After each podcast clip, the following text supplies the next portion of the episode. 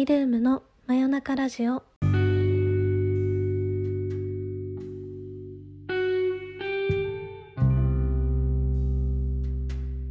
時刻は9月25日の金曜日。22時になりました。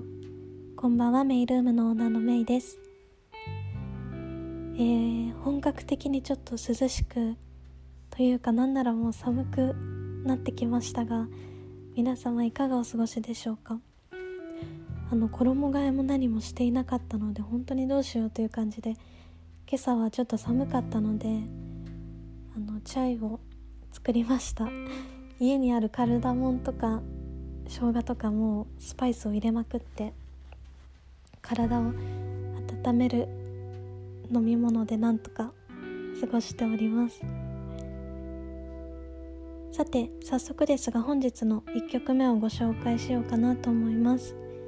シンディ・ローパーの「True Colors という曲です。聴いてください。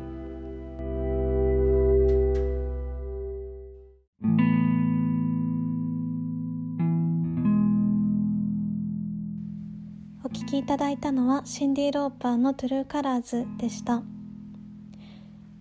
えー、私はシンディ・ローパーが昔から大好きでですね去年初めてあの来日した際にライブに行けたんですね。でその時に私の目の前で止まってくれて歌ってくれてで手も握る握れたという握手もできたという奇跡的な夢のような時間があったんですけど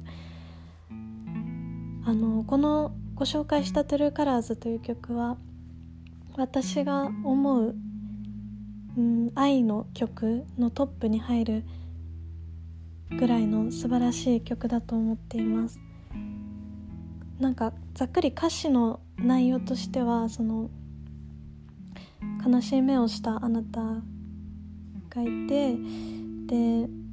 あなたが最後に笑ったのがいつだったか思い出せないと。でも私にはまあ私にはっていうのが多分シンディ・ローパー自身なんですけど私にはあなたの本当の色が見えるっていうなぜならあなたを愛しているからあなたの本当の色は美しいからっていう曲なんですね。うん、でもしこの世の中があなたをおかしくしているなら私を呼んでっていう本当にうんシンディ・ローパーが歌うからこそすごく心に突き刺さる曲なんですけど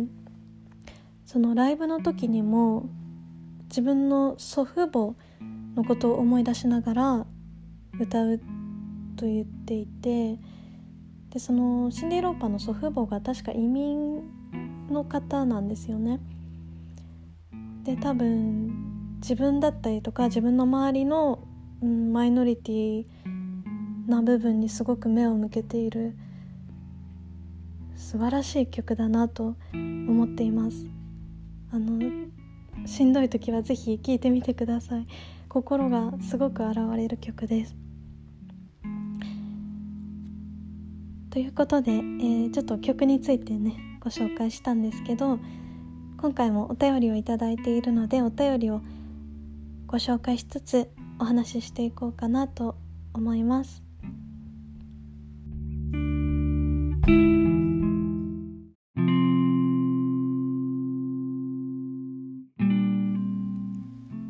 メイさんこんばんは。いつも楽しく聞かせていただいています。9月も終盤で涼しくなってきましたが秋の夜に似合うような本はありますか？おすすめがありましたらぜひお聞きしたいです。ということでえお便りありがとうございます。このメッセージをいただいてあ秋の夜に似合うような本あったかなと思って考えていたのですが2冊あのちょうどいいものがありました。1冊がですね江国香織さんの「キラキラ光る」という作品で、えーと、結構江国さん作品の中では有名な本になるんですけどあのすごく秋の夜って聞いて思い出してでなんでだろうって思ってあの読み返してみたんですけど最後このお話の最後が9月の終わりのお話なんですね。でそこのシーンがすごく記憶に残っていてあまりに美しくて繊細で。で今回ご紹介させていただきました。えっ、ー、と本が今手元にあって後ろに書いてある 説明文説明文というか紹介文を読むと「私たちは10日前に結婚した。しかし私たちの結婚について説明するのは恐ろしく厄介である。翔子はアル中睦月はホモで恋人ありそんな2人は全てを許し合って結婚したはずだったのだがセックスレスの奇妙な夫婦関係から浮かび上がる誠実友情そして恋愛とは傷つき傷つけられながらも愛することをやめられない全ての人々に送る純度100%の恋愛小説。という感じでちょっと複雑な感じではあるんですけど内容自体は本当にうんなんか一見複雑なような書き方をしているんですけどすごくシンプルですね。うんまあ友情とか愛情についてでうんなんかそういう恋とかっていうものを超えたようなお話であるなと感じました。ぜひあの秋の夜に読んでほしいなと思います。あともう一冊がですね何回かサロンでもご紹介しているのでもしあの知っていたらごめんなさいという感じなんですけど、えっと、吉田篤弘さんの「おやすみ東京」という短編集ですね。あ長編小説集ですね。あの、ま、長編小説ではあるんですけどいくつかこうだなんでしょう？段落に分かれていてあのまあその名の通り東京の夜のお話ですね。東京午前1時という始まり方で毎章始まるような感じで。うん。長編小説なんですけど私は寝る前に少しずつその1段落ごとに読んでいました。あの吉田篤弘さんに夜を書かせたら本当に最強なんですけどなんかすごく寂しいような優しいような心温まるお話ですね。で言葉の扱い方もすごく素敵ですし私が以前あの蔵前のカフェをたくさんご紹介したんですけどあの東雲さんとか喫茶半月さんとかを舞台に小説を書いたらこうなるんだろうなみたいな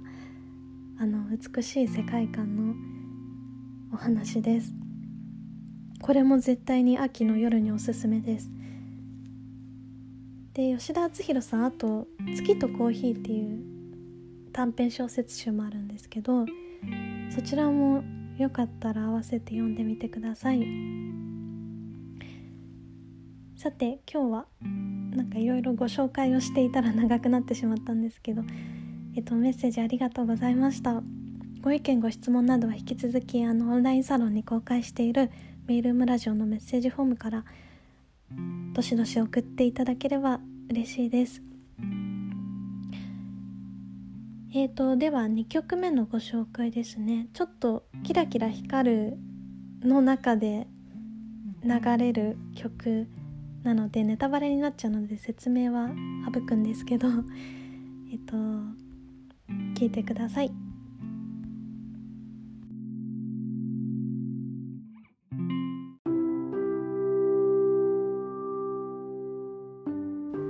お聴きいただいたのはビリー・ジョエルの「シーザー・ゴッタ・ウェイ」という曲でした。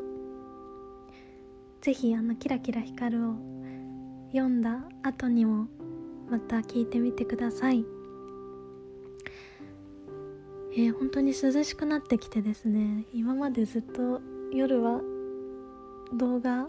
をダラダラと見てしまっていたんですけど少しずつまた読書の